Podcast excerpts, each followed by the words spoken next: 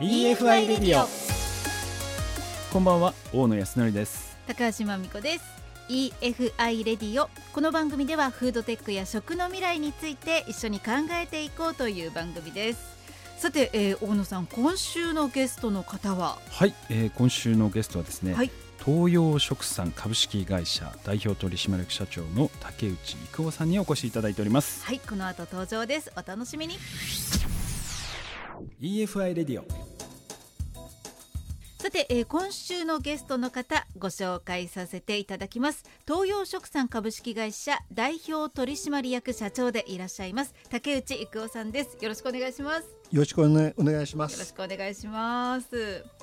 まずですね東洋食産株式会社この事業内容が本当に多岐にわたってらっしゃいますね。そうですね。はい、はいどんなこう事業内容なんでしょうか？えっとあの弊社はですねあの東レの100%子会社のまあ東レグループの一員なんですけれども、うん、まああの地域です。愛媛という地域に根ざして、はい、まああの企業活動を行っております。うん、えっとまああの大きなあの親会社にはなかなか地域と一緒に何かをするというのはやりにくいので、はい、まあ、子会社が窓口になって、うん、え地域の人と、まあ、一ついろんなことをですねやりたいということで、えまあ、作られた会社でございます。はい。でえーと、実際にはあの東レの工場の中の仕事をしている部分と、はい、あと東レとはちょっと離れて、外の、まあ、仕事というかですね、ものづくりをしたりですねそういうことをして、えー、やってるというところの、うん、2つのですね、まあまあ、パートであの分かれて、まあ、事業運営をしておるところでございます。はい、そでそんな、まあ、東レグループの中で、うん、食ってこうあんまりイメージがないんですけれども、その食の生産とかに関わる製品とかそのサービスっていうのはどういうものがあるんでしょうか？はい、あの今回ご紹介しようと思って、まあ、2つあのご紹介しようかと思ってますけれども、はい、1つあの、まあ、サンテという名前の商品ですけれどもこれは実は食そのものではなくみかんのですね、うん、まあ、柑橘類の袋を作っております。それはですね要はみかんはの日焼けをしましてですねあのそうすると質が下がるので、うん、その日焼け防止にあの使うまあ、袋ですね、まあまあ、実際には袋というかあの筒状のものなんですけれどもそういうような筒状のものを作って農家さん JA が多いんですけれどもとかに、え出しているというものでございます。え、これはみかんこう木でなっていて、はい、そのなっているみかんに対してつけるもの。そうですね。えっとまあもともとはですねあの紙の袋をもうこう、両手で、えー、つけてたものをあのこの製品は、まあ、簡単に言うと靴穴の開いた靴下というかあの筒状の靴下みたいなものをですね、えー、と片腕にたくさん数十本あのかけといてですね、えー、それをみかんを一つ握って1枚かぶせる。っていうふうにどんどん順番にやっていけば手裏剣をこうするかのように、えー、とみかんにかけられるというのがまあ良くて、まあ、作業性が良くてですね。あのまあ坂道とかが多いあの斜面とか多いところがですので、うん、そこでまあヒットしたというのがあの、まあ、これも40年以上前のものなんですけれども、うん、えー、それが今あのまだあのご愛用いただいてますというところです。慣れてる人とすごいスピードでこう。まああのただみかんの位置がありますから ずっと横一列並んでるわけじゃないのでその部分はありますけども。昔は紙袋だまあ多分あのそういうことで紙袋だったでを両手で後ろで縛るということ。一個一個かけて縛ってかけて縛って。っていうことをやらないと、うん、いいみかんが。あのまあみかんはできるんですよ実を言うと、うん、だけど見た目の綺麗なあのピカピカなみかんを作ろうとするとそういう手間がかかると。で、えー、いいみかんを作った方が値段が当然上がりますので、えーと、農家さんの、まあ、収入も上がるということでちょっとひと手間かけて値段上げたいというところでそれが袋をカッタッタッタかければ早く高級なみかんができるというところで、まあ、ヒットしたというところでございます。とか今までは縛ってたんですね。まあまあ今までというかまあ40年前 大変でしたよねそれもね。はい、それもあのね坂道の多いところですから。腰にきそう。はいまあ ただこれはハウスにするとまあそういう意味ではあの必要ないんですけどただハウスにするともう平地ですから今度はまたその平地にその作ってやるとよっぽどまたこ高級なみかんじゃないと、うんなかなか収益にならないというところで、じゃあ斜面でもできるみかんにたたたたかけていけるという意味ではうんいまだにあのご愛用いただいております。これはいなんかいろんな写真を拝見すると色がね白だったりねピンクだったりないろいろあるんですけど、はいこれはもうお好みなんですかあの色によって光の透過率で、えー、と決まっておりましてあまあ、白とか黒とか、まあ、あのここにカタログに書いてあるピンク色ですけれども、まあ、あの透過率を上げたければあの黒に、まあ、光を吸収する方に行って反射したければ白の方に使うと。でこれはちょっとその季節だとかですね、みかんでもいろんな季節で、えーどれぐらいのに日照のあれでっていうのを調整したいっていうのが多分あってですね、色を変えられているというところでございます。最終的にできる、まあ、みかんのその色みたいなものを季節に応じてこういったカラーリングで調整されてるそされてるみたいですね。はいね、なんか我々素人からすると、ね、カラフルというか 色好みでやって好るのかなみかなと思ったら違うんですねでちゃんとねはではないみたいですね。あの色にこだわってる場合じゃないっていうことだと多分思いますけど、確かにあのみかん農家様からすればですね。はい。るほどです、ね。で実際この袋はですね、はい。あのえっとストッキングのようなイメージなんですけど実は繊維そのものは伸びな伸びないほとんど伸びないあまり伸びない繊維をつく使っておりまして、うん。織り構造でですね織物の形で伸びる袋に伸縮性の出るようなものを使っております。原料はですねあの弊社の親会社の東レで作っているポリエステルを使ってやっておりますので,、はい、であと糸が強いので、うん。結構何年間か使えるんですよね。えー。はい。まあ、だから今年1回使ったら終わりじゃなくて何回か使えると、まあ、これは本当は致し返しで 本当は本当は使い捨ての方がいいのかもしれませんけど、まあ、それもね今この時代良くないので、うん。まあ、長く使っていただければということでやっております。これってみかん以外も使えるんですか？はい、あの今あのリンゴとかですね、ん。はい、ちょっと梨だとかですね。梨も使えるんですね、ただあの表面を傷めたくないものは桃とかですね、これはちょっと向いてないんじゃないかというデリケートすぎて。はい、デリケートすぎてですね。ちょっとやっぱりしゅ表面に触りますので、うん。それはあんまり良くないんじゃないかっていう話は出てます。ただみかんとか表面強いですよね。りんごもそこそこ強いのでその辺は使えるんじゃないかなというふうに思っております。はいであとはこういうなんかこう畑とか、はい。まあ、そういった農業とかに使えるようなあの商品も作られているということだったんですけれども具体的にどういったものがはい。今あのえっともともとは農業用につとかに作ったわけではないんですけれども、愛媛愛知。まああのい言いにくいので愛知愛知っていう愛媛愛知っていうようなあの呼ばれ方まあ愛称で呼ばれてますけれども、この愛知のおがありました。これはあのもともとはですね瀬戸内海をきれいにしたい。昔、大昔に、まあ、赤潮が出たとかいう時代にですね、えーなんとか海をきれいにしたいみたいな発想で、えー技術者の熱い思いで、えー愛媛の産業お技術研究所で開発されたものなんですけれどもこれを弊社では生産をしております。でこの愛媛愛知は食品由来の原料ですね、えーの微生物ですね。実際には乳酸菌酵母菌納豆菌の3つの組み合わせなんですけども、まあ、これであの、おまあ、排水の浄化をですね、まあ、するというのがあの実はもともとのスタートであの弊社のあの親会社の東レの工場でも愛媛の工場でも使われております。はい、でこれがですね、まあ、食品由来の菌を使ってるということで、えー、と排水の浄化以外にも農業とかにも使えるんじゃないかと。あの畑の中にもたくさんの微微生物がえーいましてそれをこう活性化させるためにはこういう菌がいいんじゃないかということで、まあ、試しにやってみると,、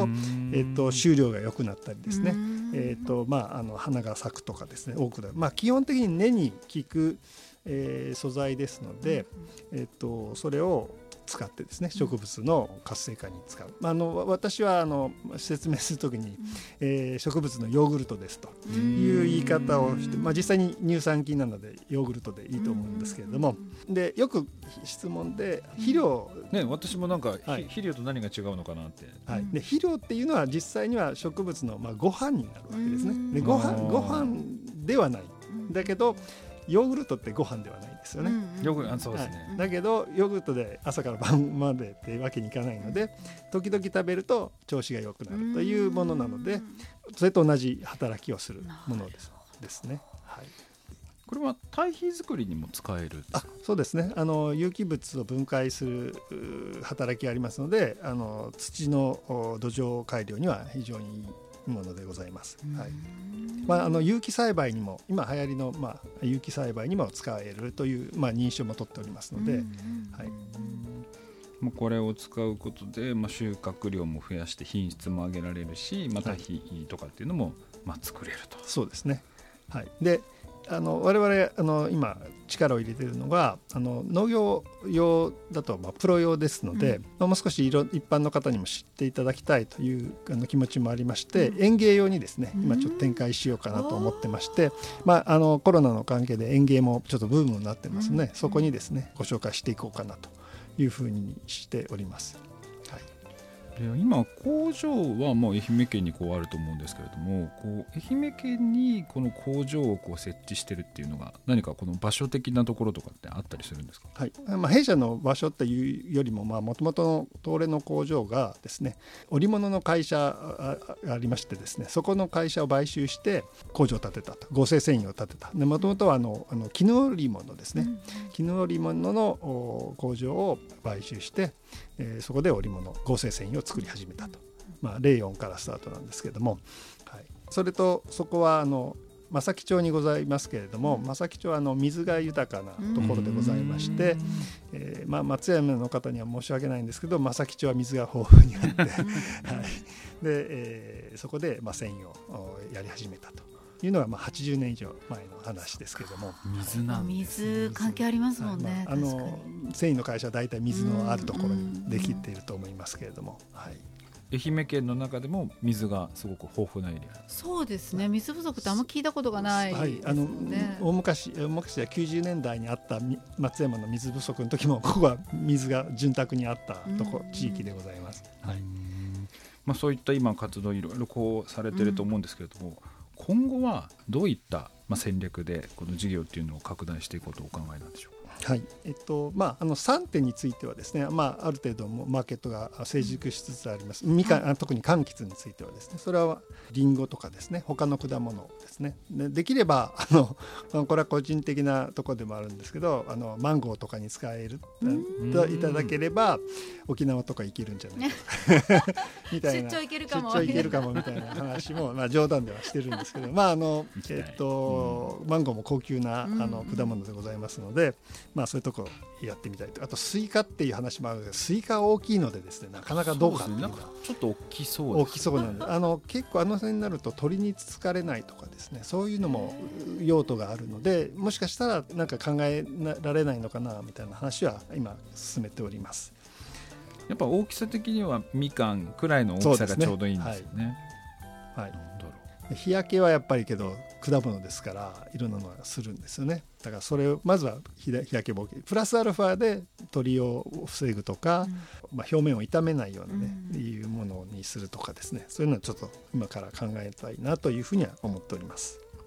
それとあの愛知に関しては愛媛愛愛知に関しては、はい。まあ、園芸用は当然あのスタートとしては一生懸命やりたいんですけども、まあ、最終的にはですね農家さんに使っていただいてお米、まあ、米だけじゃないんですけどいろんな作物、まあ、基本植物はさ、ね、根が大事なので、そこにあの使っていただければなというふうに思って、まあすまあ、たくさんの方に知っていただけるようにしたいなというふうに思っております。それをあの今 あのできればあのなんか YouTube だとかああいうのも含めてですね、なんかあのやられてる会社もあるんですけども我々はまだちょっとそこまでいけてないので、まあ、少しそういうのも考えたいなというふうには思っております。まあ、YouTuber とコラボみたいなのができればいい,、いいなととは思ってるんですけど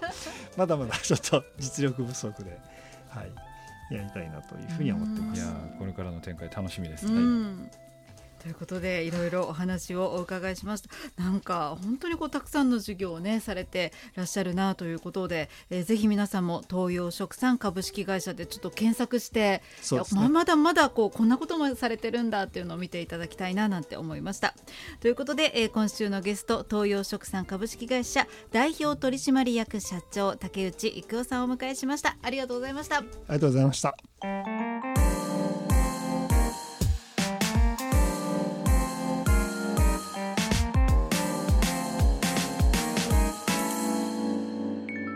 EFI トピックス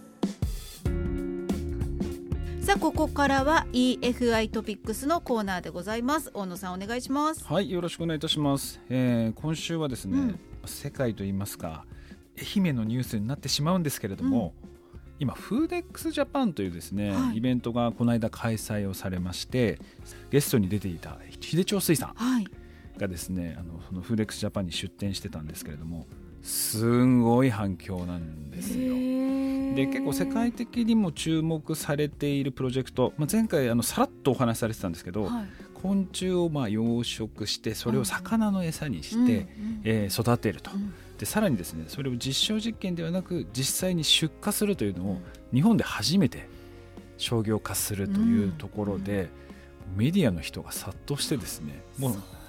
はい、もうテレビも含めてかなりいろいろ今取材報道されてまして話題になってます。えー、この番組めっちゃ先取りでしたね。多分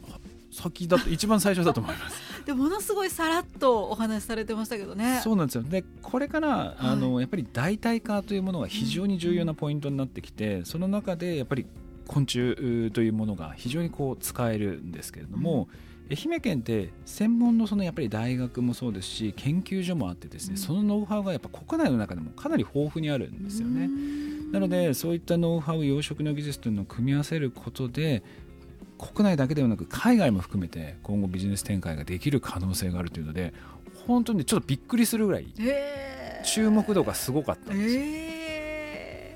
結構テレビでも特集されてましたね。ー、そうなんですね。そうなんです。なんでこれからもこの愛媛県の養殖そしてこの昆虫を育ててそれを餌にするっていうプロジェクトっていうのはこれから多分見る機会増えるんじゃないかなと思ってます。うーん。ちょっとなんか愛媛に住んでてよかった。うんもうひょっとしたら世界の養殖のその課題を解決する鍵を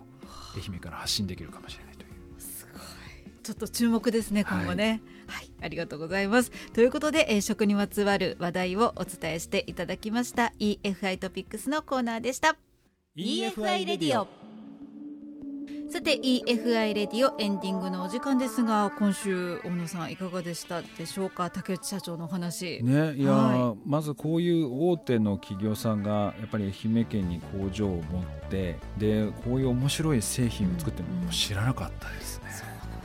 多分ね専門的なね仕事されてる方は知ってると思うんですけど、ね、みかんにそういう袋をかをかぶせるような、でそこれが価値をこう生んでるっていう。そういうのをあの知らなかったんで。いや今後ねでしかも新しいものをどんどんどんどん出してきてるので、ちょっと今後も非常に楽しみにしてはいさて、えーこの番組 EFI レディオウェブ上で聞くこともできます。EFI レディオで検索してください。FM 愛媛の番組ホームページ上で、えー聞くことができますしまたポッドキャストも配信中です。ぜひ聞いてくださいね。ということで大野さん来週のゲストの方は？はい、来週のゲストは赤坂水産に来ていただきますので、うん。赤坂水産もですねちょっと変わった取り組みをしてまして魚粉を使わないで魚を育てるという、えどういうこと？次回ぜひ聞いてみてください、はい。それではまた皆さん来週お会いいたしましょう。EFI レディオ大野康則でした。高橋真美子でした